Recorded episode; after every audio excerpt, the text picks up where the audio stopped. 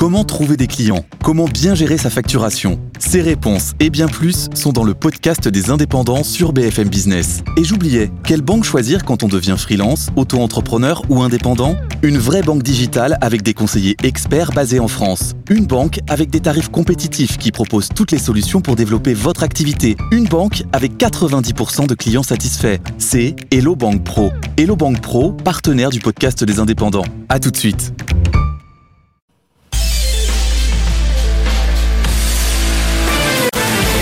BFM Business. L'émission 100% placement. BFM Patrimoine. Cédric Decoeur. On entame la deuxième heure de BFM Patrimoine avec un coup d'œil, comme chaque heure, sur l'info éco avec Faiza Younzi. BFM Business, l'info éco, Faiza Younzi. Attend l'allocution de Joe Biden. Le président américain doit bientôt s'exprimer après le tremblement de terre provoqué par la faillite de la Silicon Valley Bank. Les autorités américaines ont dégainé hier toute une série de mesures pour rassurer particuliers et entreprises sur la solidité du système bancaire américain.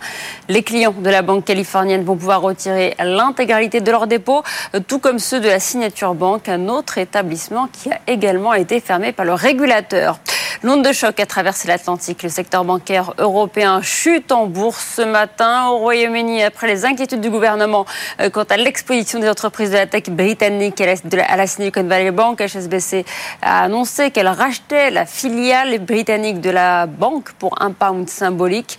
Côté français, Bruno Le Maire, le ministre de l'économie, euh, se veut rassurant sur France Info ce matin. Il estime qu'il n'y a pas d'inquiétude quant à une contagion aux banques françaises. Nous avons toujours euh, aidé toutes les entreprises en difficulté, mais je le redis, nous n'en sommes absolument pas là. Il n'y a pas d'alerte spécifique. Les banques françaises sont solides. Le système bancaire français est solide et il fait l'objet d'une supervision qui est extraordinairement rigoureuse. La Silicon Valley Bank n'avait aucune succursale en France. Également dans l'actualité, cette dernière ligne droite cette semaine pour la réforme des retraites. Après le vote favorable du Sénat, le texte arrive en commission mixte paritaire ce mercredi, avant son retour à l'Assemblée jeudi.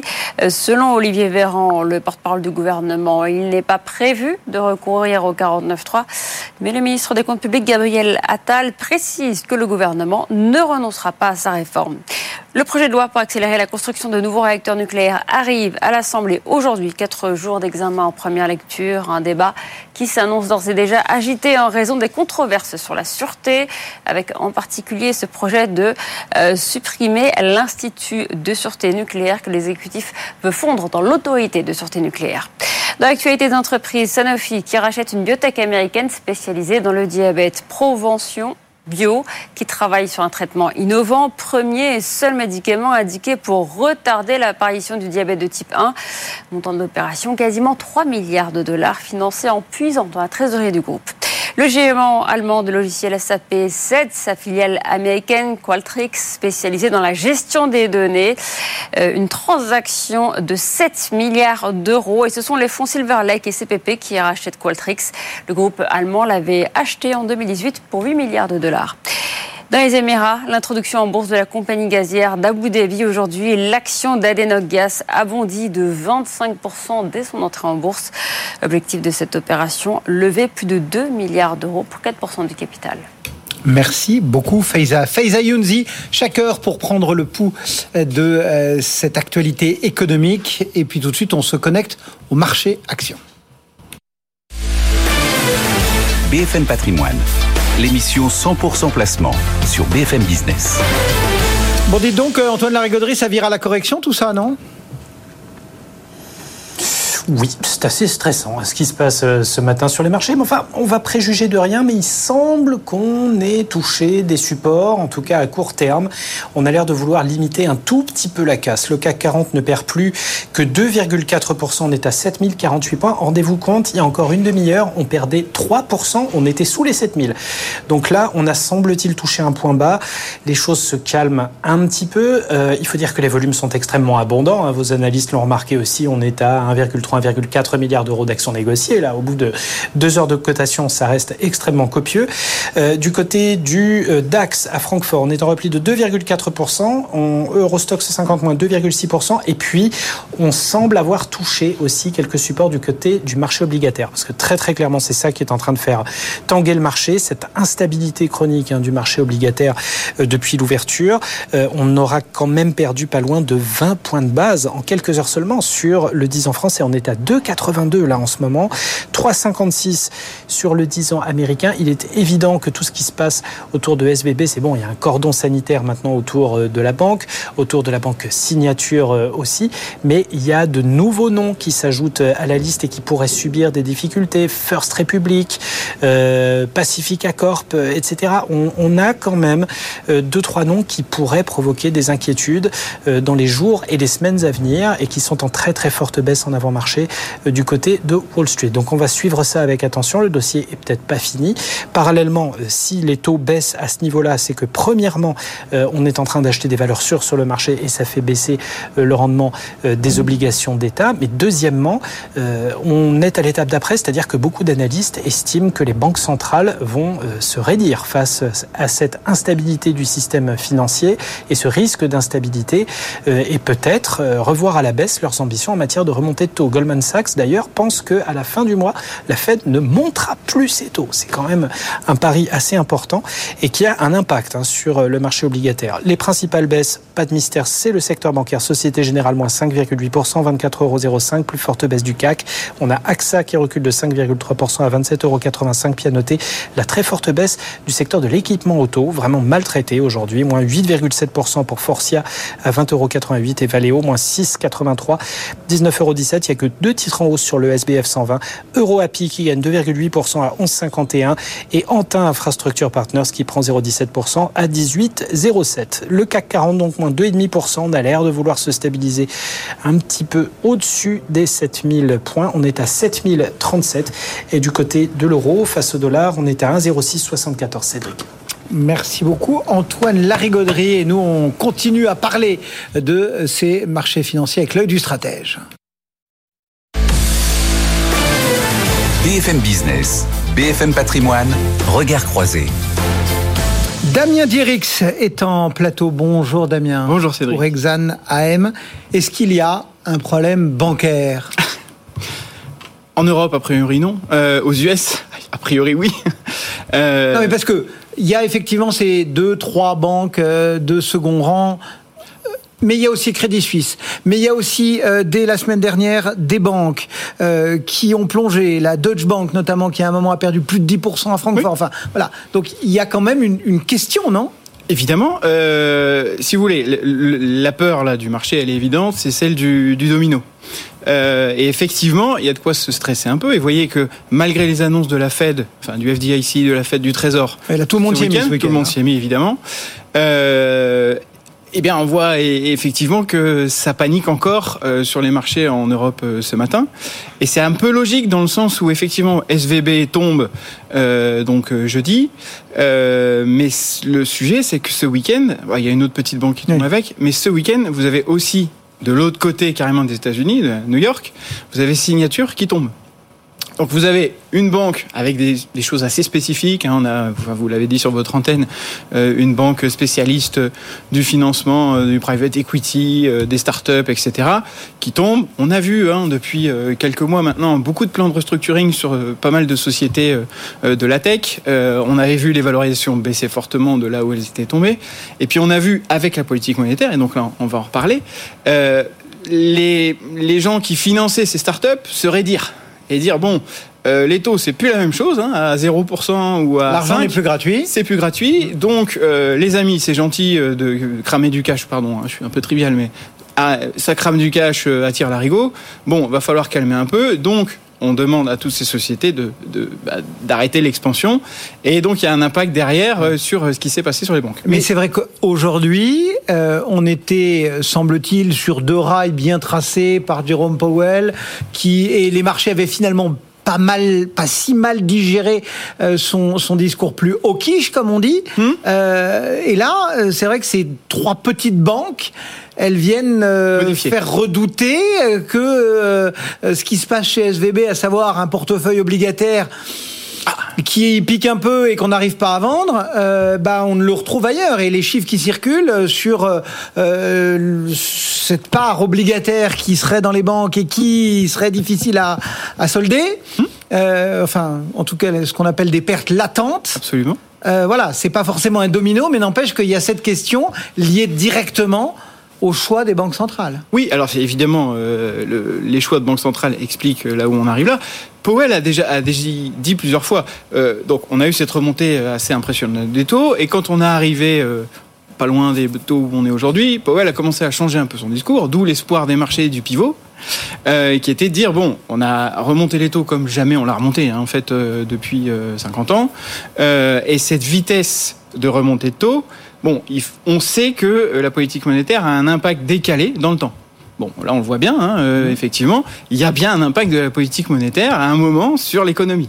Euh, et et c'est là où on va le stress, je pense, le vrai stress. Donc il y a deux stress. Il y a un, est-ce qu'il y a domino sur plein de banques qui tombent Et là on se fait peur? A priori, on n'en est pas là. Euh, parce que c'était assez spécifique sur certaines banques, etc. L'intervention de la Banque centrale, enfin de la Fed et euh, du FDIC, mais aussi euh, de Yellen, enfin du Trésor, montre que effectivement ils veulent tout de suite mettre ce qu'on appelle le backstop, dire stop, on arrête de paniquer, ça va bien se passer. Vos dépôts seront... Vos dépôts, euh, je vous rappelle, hein, FDIC, donc les, les 200 milliards de dépôts de nos amis euh, de SVB, euh, il y en avait que 10% qui étaient assurés par le FDIC. hein. donc vous retrouvez 90% de ce que vous avez sur votre compte que vous savez pas où il y en a plus. hein. Donc effectivement, là, il a fallu rassurer euh, très fort. C'est quand même la 16e banque, euh, la 16e banque américaine. Hein. C'est Mm. pas si petit Ouais, que ça. Euh, donc ce stress est celui-là. Après, vous avez, moi, ce qui, j'essaie de regarder un peu plus loin et me dire bon. Euh, on a eu ce- cette crise, on va voir comment elle se déroule, mais euh, maintenant, si on essaie de reculer un petit peu, on se dit bon, les banques qui effectivement se retrouvent aux États-Unis, hein, la, la situation est différente en Europe, se retrouvent avec une courbe des taux inversée comme jamais. C'est-à-dire que moi, je regarde mes petits graphiques depuis euh, les années 80, et depuis les années 80, je n'avais jamais vu une courbe des taux entre le 2 ans et le 10 ans aussi inversée. Je vous fais les choses très simples. Je suis une banque. Les dépôts de mes clients, je les rémunère à un certain niveau, qui est le taux euh, court. Et je, pla- je prête de l'argent à moyen terme avec un taux long. Évidemment, au moment où j'ai une inversion entre l'un et l'autre, se pose un problème, puisque je dois rémunérer mes dépôts de plus en plus cher, et je touche de moins en moins, euh, et même de façon inversée, euh, sur les prêts que je fais. Donc, l'impact pour vous, théoriquement, une banque, elle doit réduire ses prêts. Ça rajoute le problème qu'on a aujourd'hui, qui est un problème de déposit, et donc de risque de fuite des dépôts. Euh, ce qu'on a vu là, c'est un bank run classique. Hein. Oui. C'est-à-dire que et le, pro- enfin, le problème, c'est que les bank runs à l'époque, il fallait faire la queue au guichet euh, pour aller retirer Ouais. son argent. Aujourd'hui, Ah, maintenant, vous c'est deux clics. et hop, c'est fini. L'argent, les, les 200 milliards sont partis. Ouais. Donc, euh, ça va beaucoup plus vite. Mais du coup, que peut faire la Fed? Parce que là, on a géré effectivement la réouverture de la, de- enfin entre guillemets, la réouverture de la SVB euh, Oui. euh, tout à l'heure euh, en, en Californie. Ok, mais il y a plus que ça. C'est que la Fed, je, le re- je, je refais mon parallèle, mais Oui. on était sur deux rails bien tracés et tout le monde s'était dit, on va avoir 50 points de base la prochaine fois. Est-ce que là, la Fed peut continuer? On a eu l'emploi, on aura l'inflation en Oui. plus euh, cette semaine, donc c'est quand même marquant. Est-ce que la Fed peut continuer à dire, moi euh, Je ne vois rien. euh, non, non, je non. ne vois rien, je Non. n'entends rien, et je vous ai dit 50, je vais faire 50. Et c'est là où c'est très intéressant, c'est que euh, effectivement le 50 dont vous parlez, euh, il était devenu 25. Hein, si on se souvient bien, le 50 n'est réapparu ces dernières semaines que parce que on a eu effectivement euh, un PCE, un, le, le chiffre d'inflation préféré de la Fed, qui est sorti effectivement au-dessus des attentes. On a eu aussi effectivement ces niveaux de chômage, euh, enfin ces niveaux de création d'emplois surtout, euh, du mois de janvier, du mois de février. Donc je vous rappelle, hein, c'était euh, de mémoire 504 000 euh, chiffres révisés euh, en janvier et 311 encore euh, euh, sur le mois de février. Ça reste des chiffres très forts. Alors si on lit à l'intérieur, il y a des choses qui sont un peu plus positives que que le stress qu'on pouvait se dire, ça continue d'aller très très fort. Oui, ça continue d'aller fort quand même. Hein. Ouais. Mais euh, parce que ça fait, j'ai recalculé ce matin, il y a quand même eu 2 millions d'emplois créés dans les six derniers mois. Donc on est bien sur un rythme à 300, plus de 300 000 par mois. qui est au-delà de ce que, quand vous regardez l'économie américaine ces dernières années, c'est plutôt 250 000 euh, quand tout va bien. Donc là, c'est vrai que c'est encore très fort. Mais on voit bien, euh, pour revenir à notre sujet, que la politique monétaire telle qu'elle a été gérée, et c'est ce que voulait la Fed, elle a ses impacts, c'est clair. Là, vous les, vous les avez sous les yeux. Alors, je reviens à mon petit sujet euh, précédent. Oui, un, la Fed était passée de 25 et on se disait, le marché se disait, bon, en fait, on s'est trompé, c'est plutôt 50. 50. Et donc, le taux à deux ans, il est monté chercher les 5% tout de suite, puisque forcément, vous avez un taux euh, final de la Fed qui sera certainement au-dessus, et d'ailleurs c'était le discours de tous les banquiers centraux euh, qui ont parlé hors Jérôme Powell, hein, qui était de dire bon bah ce sera sûrement plus que ce qu'on vous avait dit avant. Hein. le dernier, le dernier rendez-vous sérieux sur ce sur ce, cet item, c'était décembre, donc on en est quand même loin. et si maintenant vous vous dites bon, qu'est-ce qui se passe? Est-ce que effectivement, on passait 50 alors qu'on est euh, à l'aune d'une crise bancaire, enfin, on est dans une crise bancaire aux États-Unis, il y a de fortes chances que, effectivement, on soit plus sur du 50, peut-être du 25, voire rien du tout, parce que la réalité, et je reprends les discours de Powell encore une fois, euh, son sujet, c'est que euh, l'inflation est trop forte. c'est que, que le résultat soit atteint. Son objectif, c'est que le résultat soit atteint. Mais il ne faut pas tout casser non plus. Et pour atteindre son objectif, il avait dit Bon, on a vu que sur les prix des biens de consommation, ça y est, ça s'est renversé. Hein, la, pression euh, haussière sur les prix est en train de se retourner aux États-Unis. Je vous ai pas dit euh, en France qu'on voudrait faire vos courses, hein, ça vous l'avez peut-être vu. Mhm. Euh, mais aux États-Unis, cette partie-là est en train de baisser. La partie loyer, enfin tout ce qui est immobilier dans les prix de l'inflation, dans l'inflation américaine, euh, bah, les indicateurs avancés nous montrent très clairement que même si c'est un paquebot, ce chiffre, euh, dans six mois, il sera clairement dans le rouge. Et il restait les services. Et les services étaient liés au fait que bah, il y a trop, euh, de, enfin il y a trop, il y a de très bonnes créations d'emplois, une dynamique très forte euh, de, de l'économie, et que tant que vous avez ce problème du, de spirale entre l'inflation et les demandes de hausse de salaire, vous n'allez pas y arriver. Sauf que là, je reviens à ce que je vous disais tout au début, la conséquence de cette crise-là, quand on aura réglé notre problème de euh, crise court terme, mhm. je me mets à la place des banques. Elles ont eu cette inversion de courbe des taux. Donc, premièrement, elles ont déjà commencé à réduire le crédit. les prêts, Mais elles voient aussi qu'il euh, y a un sujet de risque de sortie des dépôts. Et donc, qu'est-ce que vous faites? Vous, vous êtes une banque, vous avez plein de ratios à respecter, notamment, vous regardez votre ratio qu'on appelle le loan to deposit, c'est-à-dire les prêts que vous faites par rapport aux dépôts que vous avez.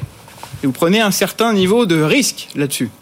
Eh ben, très clairement, je, je me mets à la place d'une banque, je vais gérer ça en me disant finalement mon dépôt il peut bouger plus vite que ce que je pensais. Je vais devoir restreindre mon effet sur les prêts. Si vous avez moins de prêts dans l'économie, je vous dis pas qu'on va au crédit crunch, mais évidemment, la politique là aussi ça va piquer ah bah, mécaniquement, ça va arriver.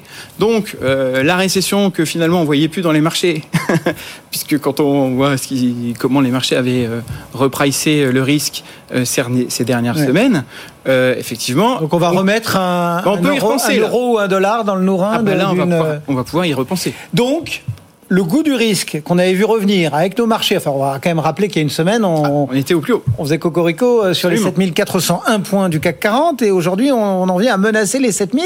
C'est-à-dire que le goût du risque, ça a été un, tout petit épisode et... Euh, Alors je, reviens à comment s'est formée cette hausse euh, depuis le début de l'année, puisque c'est aussi intéressant tout ça.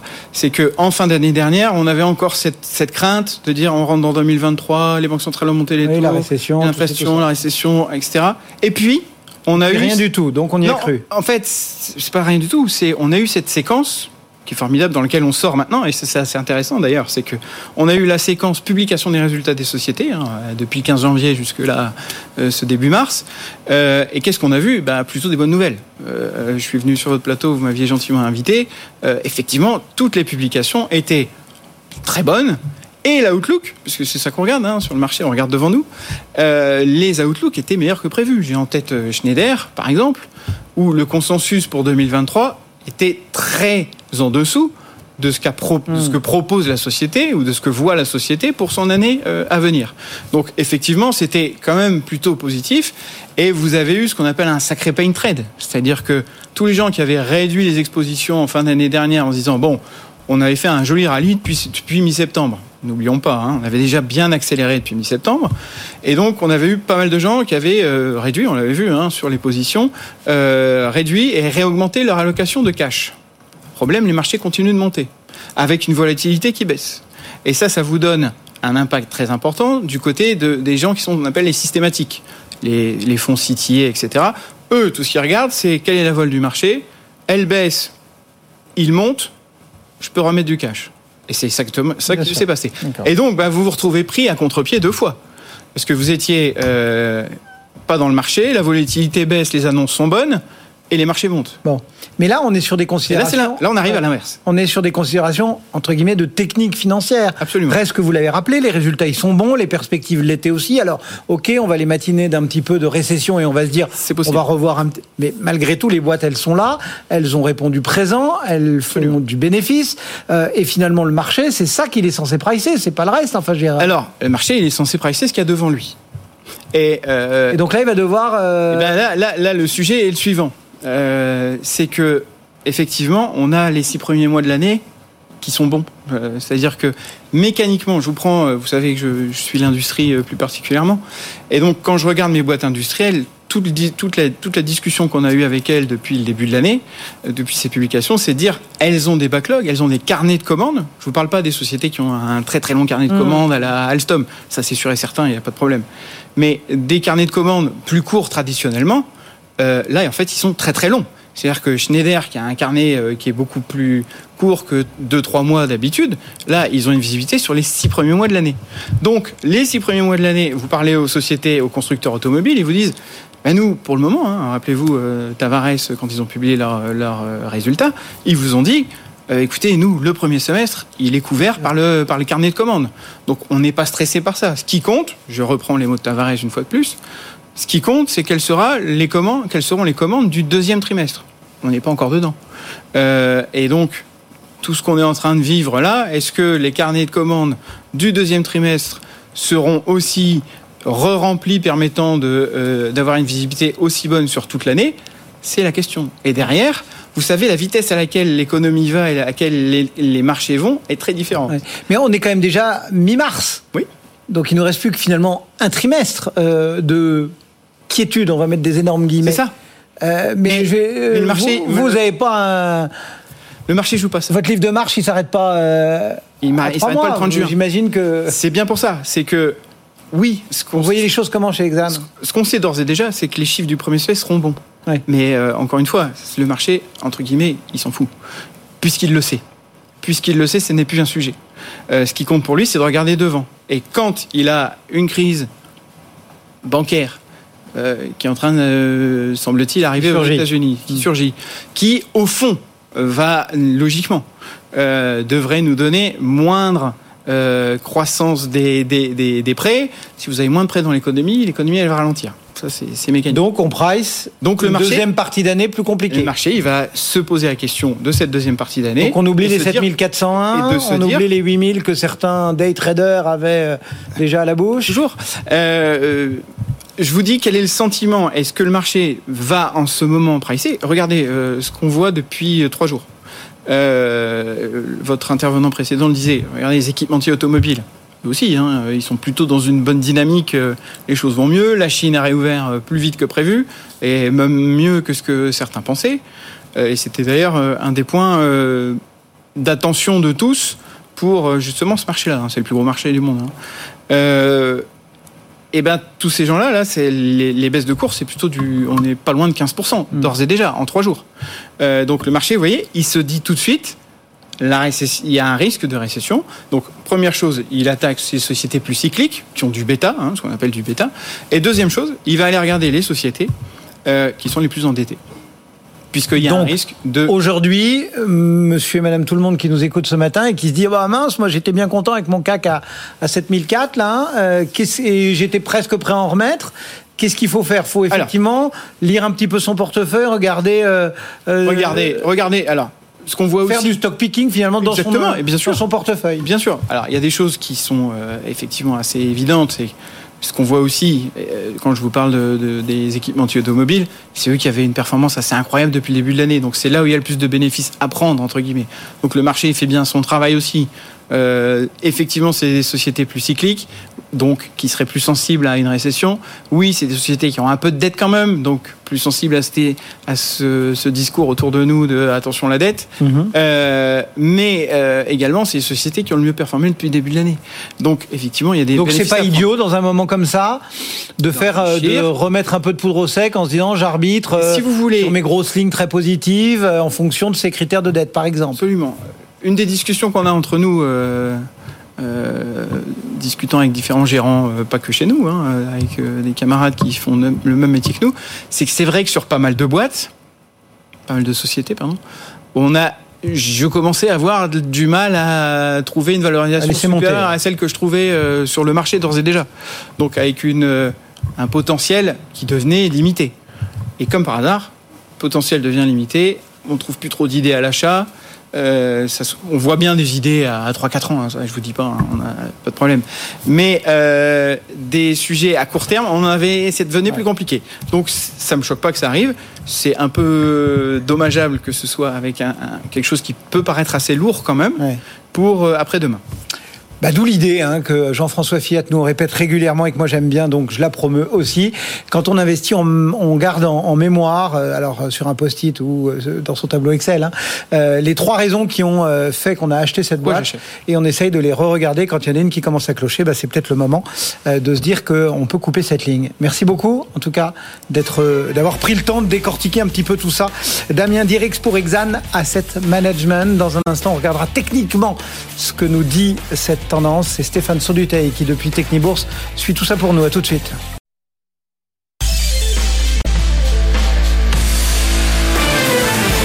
BFM Business. L'émission 100% placement. BFM Patrimoine. Cédric Decoeur.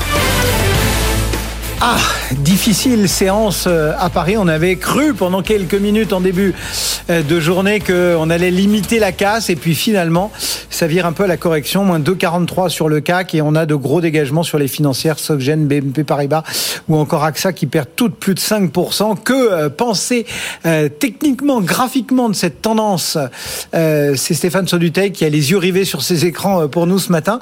Qu'est-ce qu'on se dit en voyant finalement ce, ce CAC 40 qui menacent, disons-le, les, les 7000. On les a touchés euh, tout à l'heure.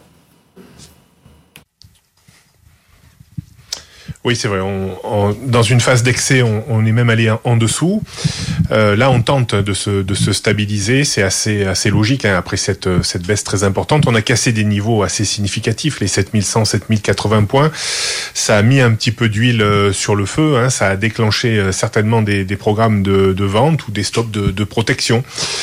Donc, ça a accéléré le mouvement de, de repli. Je vous disais tout à l'heure que je pensais que cette journée, on réussirait à se maintenir au-dessus des 6 1950, 7000 points. Pour l'instant, c'est le, c'est le cas. Alors, est-ce que on remontera beaucoup plus haut? C'est pas certain. 7080 sera un premier niveau de, résistance après 7100 et 7130 points. Je pense que 7130 points sera peut-être le, maximum à espérer en cas de, euh, de, de, de, retour un peu plus positif des marchés américains à, à 15h30. Ces marchés américains qui se sont euh, stabilisés en fait hein, sur, euh, sur les points bas de, vendredi dernier. Euh, nous, en fait, hein, on, ne s'est pas du tout stabilisé sur les points bas de vendredi dernier. Hein. on a accéléré la, baisse avec les, bancaires, hein, qui sont des fortes pondérations euh, de, de l'indice euh, CAC 40. Donc, on a retrouvé un petit peu les, scénarios d'antan où on, sous-performait les, marchés américains, ce qui est le, cas, euh, le cas aujourd'hui. Alors, est-ce que ce sera durable? J'espère pas, bien sûr. Euh, on a vu les taux d'intérêt américains à deux ans euh, refluer nettement. On était à 5,06 il y a quelques jours. On est à, à 4,22.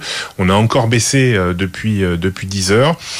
voilà, normalement, ça devrait aider un petit peu le, le, le Nasdaq 100, mais pour l'instant, c'est pas c'est pas vraiment euh, couronné de, succès. On a aussi le, Bitcoin hein, qui a euh, qui est revenu tester la barre des 19 500 20 000 20 000 dollars avec la faillite de la de la banque qui était spécialisée dans, cette crypto-monnaie. mais il a quand même rebondi. On a trouvé des, des acheteurs hein, dans cette zone. On est autour des 22 000. On a repris quand même 10% ce, ce week-end.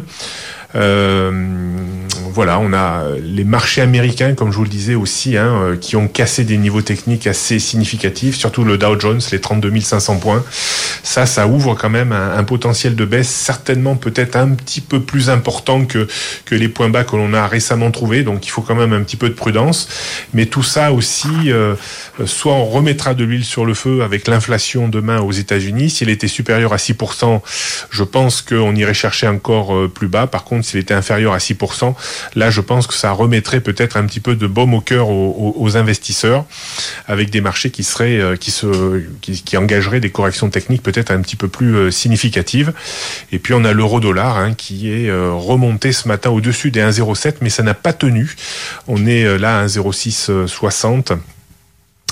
Euh, tant qu'on reste au-dessus de 1,0640, on est quand même du très bon côté de la, barrière. Hein. On a un, euro-dollar qui reste euh, assez solide, mais bien sûr, hein, c'est en la faveur de la détente des taux d'intérêt américains, ce qui est assez euh, logique. C'est les vases communicants.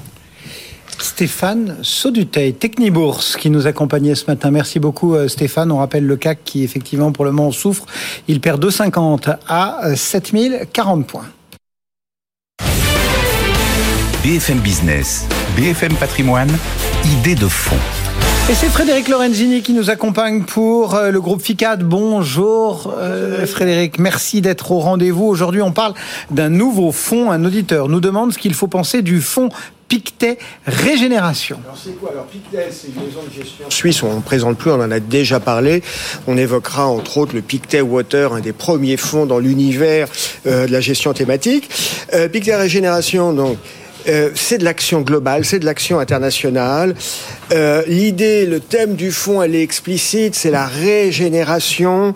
Euh, on est dans le thème de la transition, du développement soutenable, d'où l'idée de régénérer, régénération.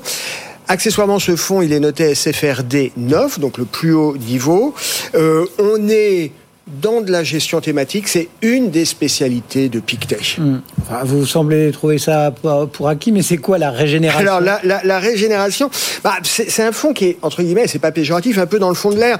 Il y a un constat, c'est qu'il y a un constat d'urgence, il y a un constat d'urgence climatique. On en parle maintenant depuis quelques trimestres, hein, vu les dérèglements auxquels on assiste, sur la biodiversité, etc. La solution, ça va être quoi? C'est effectivement, il va falloir se poser des, questions sur nos modes de consommation. Il va falloir aller vers de l'économie régénérative. Alors l'économie régénérative, c'est quoi? Il y a bien sûr l'économie circulaire. Hein, c'est une fois qu'on a consommé, abîmé quelque chose, au lieu de le jeter et de le brûler, ben on voit ce qu'on peut en faire. Mais il n'y a pas que ça. Euh, il y a par exemple l'économie de l'abonnement. Hein, plutôt que d'acheter un vêtement, d'acheter une voiture, euh, j'utilise une voiture trois heures par semaine. Est-ce que ça a du sens d'en être propriétaire à plein temps? Ben je vais louer, je vais m'abonner. Euh, il y a toutes les notions de recyclage recyclage au sens large, dont la, seconde main. Euh, il y a bien sûr les énergies renouvelables, mais pas que l'éolien ou le solaire, il y a les biotech, et puis ça élargit sur tout ce qui est problématique lié à l'éducation, à l'inclusion. Donc c'est assez large, en effet. Bon, ça fait quand même beaucoup de choses. Euh, concrètement, qu'est-ce qu'on va y trouver dans ce fonds Alors, concrètement, dans ce fonds, vous allez trouver une cinquantaine de lignes, ce qui n'est pas énorme. Euh, 50 lignes, c'est assez étroit. C'est assez typique de ce qu'on appelle une gestion de conviction. Et concrètement, vous allez avoir des valeurs comme eBay euh, ou TreeDup. TreeDup, c'est une valeur américaine. C'est une plateforme sur l'usager, la, la seconde main.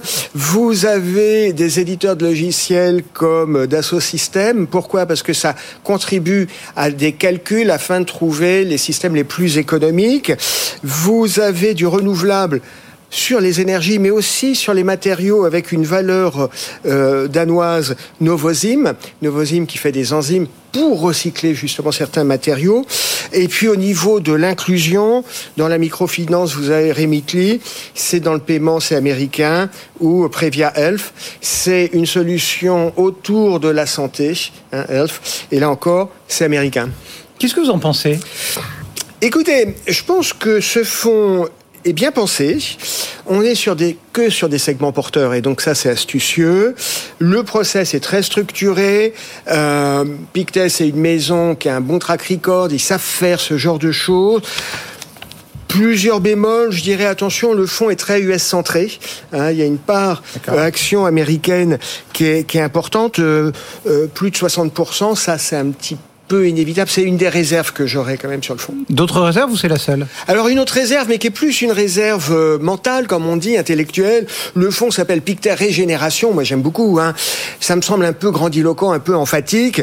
Euh, je dis pas que ça vend du rêve ou des brodelles, mais sans être un, un aficionados de Jean Covici ou de Grigory Orlov, je pense que la régénération de la planète Terre ne va pas se faire uniquement avec ça. Au mieux, ça ralentit les choses. La régénération, faut lire euh, Jean Covici, ça va passer par une réduction drastique, voire du coup un peu douloureuse de nos consommations. Mais c'est un bon fond, je trouve juste le nom du fond régénération un petit peu outrancé. Bon, ben voilà, c'est dit, c'est lu. c'est Frédéric Lorenzini pour le groupe FICAD. Merci Frédéric. À bientôt. Euh, très vite. Euh, le marché parisien, bah, il reste euh, pénalisé ce matin par toutes ces questions, ces doutes autour du secteur bancaire, notamment américain. 7040 points pour le CAC qui perd 2,5%. BFM Business, BFM Patrimoine, les réponses aux questions. Et oui, chaque jour, on répond à toutes vos questions. N'hésitez pas à nous écrire bfmpatrimoine at bfmbusiness.fr. Et c'est Christian Fontaine pour la rédaction du Revenu qui est avec nous comme chaque lundi matin. Prêt, Christian? Let's go. Allez, on démarre avec cette question que vous envoie Marie. Que me conseillez-vous pour mon compte titre? La fiscalité est trop pénalisante et elle envisage de le fermer. Alors, trop pénalisante, bon, je n'émettrai aucun jugement, tout est relatif, donc euh, il faut peut-être un petit rappel, hein, lorsque vous détenez euh, des, titres euh, cotés en bourse, ou non cotés sur un compte titre ordinaire, les dividendes et plus-values sont taxés à 30%, c'est la fameuse flat tax, donc instaurée de mémoire le 1er janvier 2018. Alors, 30%, donc effectivement assez significatif, surtout vous pouvez payer beaucoup moins. C'est là où ça devient intéressant. Vous pouvez booker beaucoup moins si vous gérez euh, vos actions euh, cotées via ce qu'on appelle des enveloppes à fiscalité privilégiée, PEA, assurance vie, euh, plan d'épargne entreprise. La petite difficulté, c'est qu'on passe pas de l'une à l'autre comme ça. On peut pas transférer un titre que vous avez sur un compte titre ordinaire, donc alors dans un PEA ou dans un contrat d'assurance vie. Il faut passer par la case cash, par la case liquidité. Vous devez vendre votre titre. Vous devez ensuite, avec tous les impacts que ça a sur le plan fiscal, sur le plan des frais, et ensuite vous devez vous devez alimenter votre enveloppe à fiscalité privilégiée en cash et réinvestir donc alors dans le titre que vous avez vendu préalablement dans l'autre enveloppe fiscale. Donc vous voyez très bien votre alors euh, du lundi matin euh, l'explique le, très clairement, c'est que c'est pas si simple. Alors donc parce qu'on peut pas transférer euh, ces titres non, un PEA. D'un compte titre à un PEA ou un compte. Euh, non, le, le PEA est obligatoirement alimenté, hein, historiquement, il y a peut-être une ou deux exceptions, mais est automatiquement alimenté en cash, en numéraire. Euh, quand un contrat, c'est la même chose pour un contrat d'assurance vie, où là c'est encore plus contraignant, puisque dans un contrat d'assurance vie, vous ne pouvez investir que dans des titres, éventuellement en direct, mais souvent plutôt ce qu'on appelle des, des, des fonds d'investissement qui sont référencés au sein donc alors, euh, du dit contrat par l'assureur qui euh, qu'il a euh, qu'il a conçu. Alors. La, vraie question euh, pour pour Marie qui veut réduire sa, fiscalité, c'est mais avant de donner la solution, peut-être rappeler quelque chose. Il y a l'intérêt des enveloppes à fiscalité privilégiée, donc c'est vous payez que peu ou prou 17,2 contre 30%, donc il y a une, une différentielle de taux d'imposition, mais surtout vous n'allez pas payer d'impôts à chaque fois que vous encaissez un revenu. Vous ne payerez, ça c'est le raisonnement donc du compte titre ordinaire, vous ne payerez d'impôts que lorsque vous effectuez un retrait. Et donc c'est ce qu'on appelle le, le, miracle un peu des enveloppes de capitalisation. C'est-à-dire qu'en fait toutes les sommes que vous devez aux organismes sociaux, donc qui correspondent aux prélèvements sociaux de 17,2, tant que vous n'effectuez pas de retrait, elles restent investies en bourse et les petites tombent dans votre besace. Alors, vous êtes partons du principe que... Donc de l'argent qu'on doit, pour euh, parler clairement, mmh. aux impôts, reste chez nous et continue à faire des petits. Que vous devez aux organismes, sociaux. C'est le mode de fonctionnement différent d'une. Et il reste euh, chez vous et il, reste il continue à faire des petits. Il reste investi, il reste investi en bourse et ils font des petits qui vont tomber dans votre besace. Donc en fait, parce qu'on dit souvent le le le PEA, voire même l'assurance vie, c'est plus intéressant euh, que le compte titre ordinaire parce qu'il y a moins d'impôts. Bon. Et ce n'est pas là, c'est l'un des éléments d'explication, mais c'est surtout aussi beaucoup plus intéressant parce que vous choisissez le jour et l'heure où quasiment vous allez payer vos impôts. Il y a des tas de PEA de aujourd'hui qui sont qui sont pas à 50 000, qui sont pas à 100 000, ils sont à 150, 200, 300, 400 000 euros. Et en fait, euh, avec en sous-jacent 40 ou 50 000 euros de prélèvements sociaux parce que le titulaire du PEA n'a pas effectué de retrait. Et donc, il y a 40 ou 50 000 euros qui, qui est dû aux organismes sociaux s'il clôture son PEA du jour au lendemain. Mais comme il ne l'a pas fait, eh ben, ces 40 ou 50 000 restent investis. Donc, s'ils sont bien placés, ils vont lui rapporter 4-5 000 euros par an. Bon. Donc, la vraie question qui se pose, c'est que si vous êtes convaincu que vous voulez gérer comme euh, Marie euh, vos titres via une enveloppe à fiscalité privilégiée, c'est un peu comment est-ce qu'on passe d'un CTO ah oui. à c'est plutôt un compte titre ordinaire. Un compte titre ordinaire à un, PEA ou un contrat d'assurance vie. Là, il y, a, euh, il y a la méthode bourrin. La méthode bourrin. La méthode bourrin. Ça ah. consiste à vendre tout d'un coup du jour au lendemain. Mais attention, parce que là, vous risquez de passer par la case frais et la case impôt. Bon. Euh, sauf si vous avez des moins-values latentes en report d'imposition des dix années précédentes. Donc, en fin de compte, il faut y aller avec doigté. La première étape, ça consiste à ne plus alimenter en, cash le compte espèce rattaché à votre compte titre ordinaire. Vous, vous, ne, vous continuez à gérer les titres que vous avez en portefeuille, mais vous, vous, ne, vous ne remettez pas au pot. Euh, au pot. Ça, c'est la première. La deuxième stratégie, ça consiste à chaque fois que vous vendez un titre dans le cadre de votre euh, stratégie euh, classique de gestion de portefeuille sur votre compte titre ordinaire, ben, vous allez retirer du cash et vous n'allez pas le réinvestir sur le CTO, vous allez le transférer sur un PEA ou un contrat euh, d'assurance vie. Ça, c'est un peu la stratégie. Et la, la dernière élément clé, la dernière étape, ça consiste à spécialiser les enveloppes fiscales. C'est-à-dire, vous utilisez plutôt le PEA pour, un, pour vos titres euh, européens, ah euh, la zone euro, vous utilisez plutôt le CTO euh, compte titre ordinaire et l'assurance vie pour internationaliser vos placements. Il y a un seul cas où euh, le, le compte titre ordinaire est plus intéressant que les autres, que les enveloppes à fiscalité privilégiée. Alors? C'est en cas de transmission. Parce qu'en cas de transmission, vous savez, en droit fiscal français, euh, c'est la cession qui déclenche l'imposition. Euh, et en cas de transmission, il n'y a pas euh, de, de, vente, puisqu'en fait, les titres sont, le, les titres sont donnés euh, que ce soit en cas d'une donation ou, ou euh, transmis en cas d'une succession.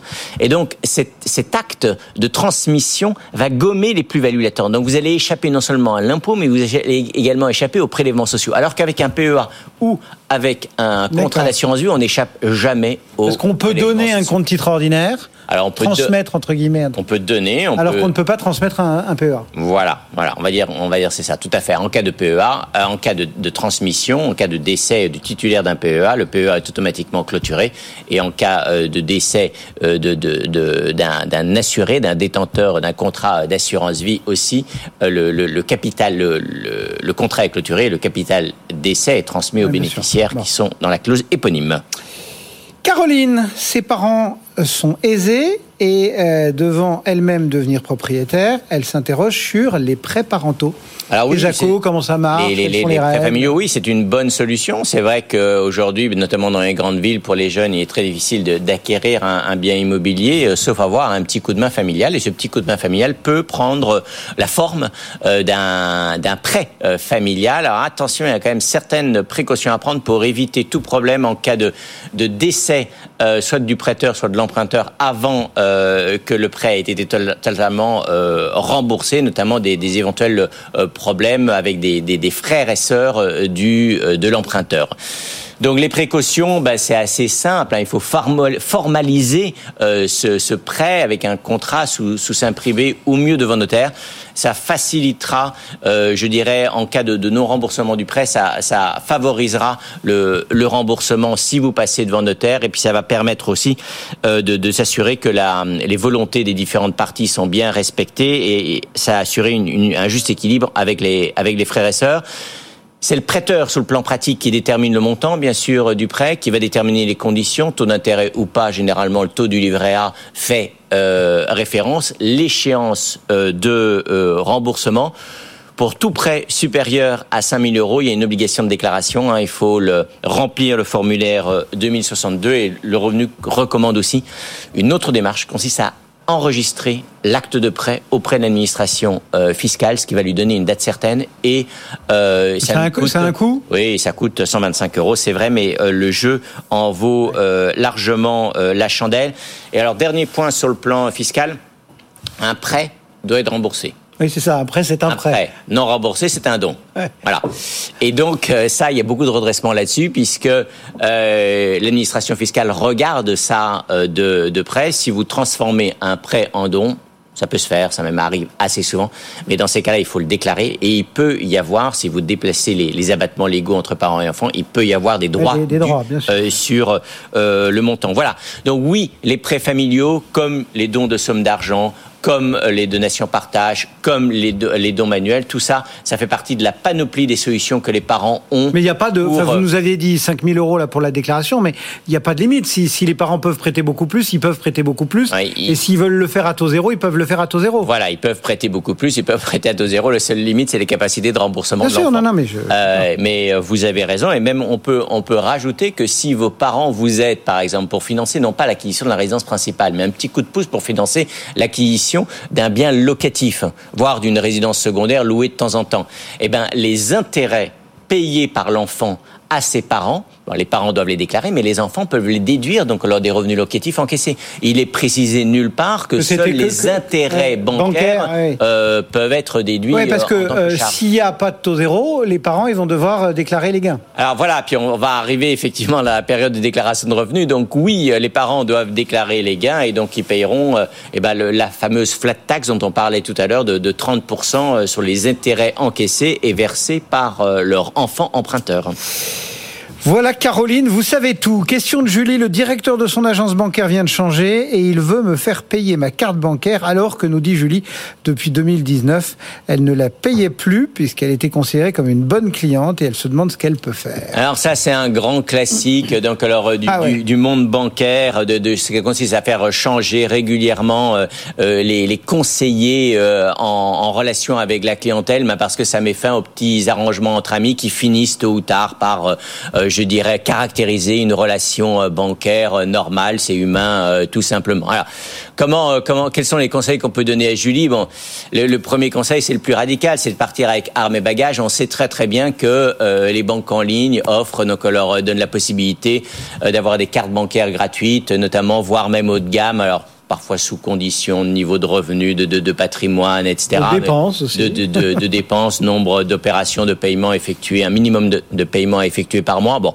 c'est une c'est une euh, c'est une solution euh, peut-être un peu radicale. L'autre solution, ça consiste à rester dans sa banque si euh, je dirais euh, euh, Julie est un peu dérangée par l'anonymat euh, d'internet, rester dans sa banque et mettre en avant ben, son son bon profil quoi. Hein, donc c'est niveau de revenu ou les, les, perspectives ah, d'aller renégocier avec le nouveau patron quoi. Ben renégocier avec son euh, nouveau euh, c'est le directeur de l'agence en, en l'occurrence mais euh, éventuellement euh, le nouveau banquier en charge de son compte. Voilà, rien rien d'impossible Julie. Question de Paul, que deviennent les parts de SCPI lors d'une succession? Sont-elles obligatoirement vendues? Ou peuvent-elles être partagées entre les héritiers? Alors non, elles ne sont pas vendues, hein, contrairement par exemple à un PEA qui est automatiquement clôturé ou aussi un contrat d'assurance vie qui est clôturé. Elles sont réparties entre les, les, entre les héritiers. Euh, donc bien sûr, elle rentre. Donc là, c'est un peu le, le, le, le petit bémol, c'est qu'elle rentre dans la base taxable soumise aux droits de succession à taux euh, progressif. Donc aucun avantage fiscaux répartis entre les héritiers. Il peut y avoir des frais. C'est à la société de gestion puisqu'elle va avoir un petit travail administratif. Alors modifier les, les noms des, des, détenteurs de parts donc dans ses livrets. Donc ça, ça peut entraîner des, des frais de dossier, donc qui peuvent être globaux pour l'ensemble des, des titres détenus par le défunt ou euh, qui peut être euh, je dirais, proportionnel au, nombre, d'héritiers.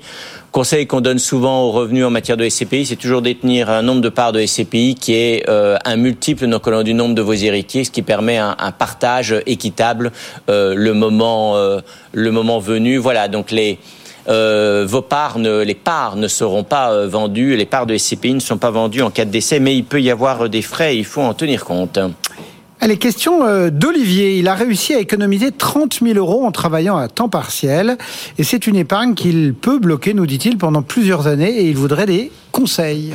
Alors Olivier, il donne pas son, il donne pas son âge, mais il faut savoir qu'on, lorsqu'on se constitue un patrimoine, ben, c'est toujours un peu une, une, fusée à plusieurs étages, hein, qu'on, débute en, placement à 20, 25, 30, 35, voire même plus, euh, plus âgé. Ben, c'est un peu les, les mêmes étapes. Hein. La première étape, c'est constitution d'une épargne de précaution. Donc si Olivier est jeune et qu'il a moins de 26 ans, qu'il a accès au livret euh, jeune, pourquoi pas euh, l'alimenter constitution d'une épargne de précaution ben, pour les pour les coups durs. Ensuite, euh, d'un apport pour euh, pour acheter euh, son logement. Pourquoi pas donc leur économiser régulièrement sur un sur un PEL. C'est vrai le taux de rendement de mémoire ce 2% n'est pas extraordinaire, mais au moins il démontrera. D'abord le le PEL, il y a une obligation d'épargne régulière de 45 euros par par mois euh, ou un minimum 540 euros de mémoire par par an. Donc il démontrera à son banquier sa capacité à épargner régulièrement. C'est important le jour où il négociera un prêt. Et puis le troisième, euh, troisième point, c'est bien sûr donc ouvrir les, les enveloppes, euh, je dirais, euh, à fiscalité privilégiée dont on parle depuis tout à l'heure, donc PEA et assurance vie. Euh, pour euh, ben, pour capitaliser, profiter de la capitalisation des gains et puis pour euh, investir en, en, bourse un, un, petit pécule qui va grandir progressivement sans même s'en rendre compte. Voilà, donc quelques conseils à quelques conseils à Olivier. Merci beaucoup Christian. Christian Fontaine, donc directeur de la, de la rédaction adjoint du revenu, que l'on retrouve hein, dans une vingtaine de minutes sur les supports digitaux avec Julie Coenerton pour continuer à, à, parler de patrimoine autour de, de, de, de, la trente, de la grosse trentaine, de la mi-trentaine, on va dire autour de 35 ans, et, et des retraites. Euh, voilà, donc euh, à suivre sur nos supports digitaux dans un instant. D'ici là, c'est 90 minutes business qui vous accompagne. Bonjour Sandra Gandouin. Bonjour Cédric. Du vert, la couleur de l'espoir, on va en avoir besoin aujourd'hui parce que ça tangue sur les marchés. Et oui, effectivement, l'onde de choc hein, suite à la faillite de Silicon Valley Bank, comment ont réagi les autorités américaines, comment ont réagi les autorités britanniques. On va voir ça, on va voir ce qui s'est passé pendant tout le week-end, quelles conséquences aussi sur la tech avec Anthony Morel. Avec notre invité, on parlera de télétravail, mais de télétravail à l'étranger. On va voir que les pays s'ouvrent beaucoup à ce genre de travailleurs. Et puis, on parlera du live shopping dans notre débat à 12h45. N'oubliez pas également 12h55, 13h, Lorraine Goumeau vous aide à recruter et répond à toutes les questions que vous nous avez posées. Euh, aujourd'hui, on va parler de rupture conventionnelle notamment. Ça tangue à Paris donc. Euh, on a même menacé très brièvement les 7000 points tout à l'heure. On abandonne de 23%, 7059 points. Et les bancaires sont, ou les financières au sens le plus large sont celles qui bougent le plus. Soggen moins 5,76, BNPP moins 5,06, AXA moins 4,81%. Vous verrez tout cela également avec BFM Bourse cet après-midi. Et moi je vous donne rendez-vous demain matin à 10h. Très bonne journée. BFM Patrimoine, l'émission 100% placement sur BFM Business.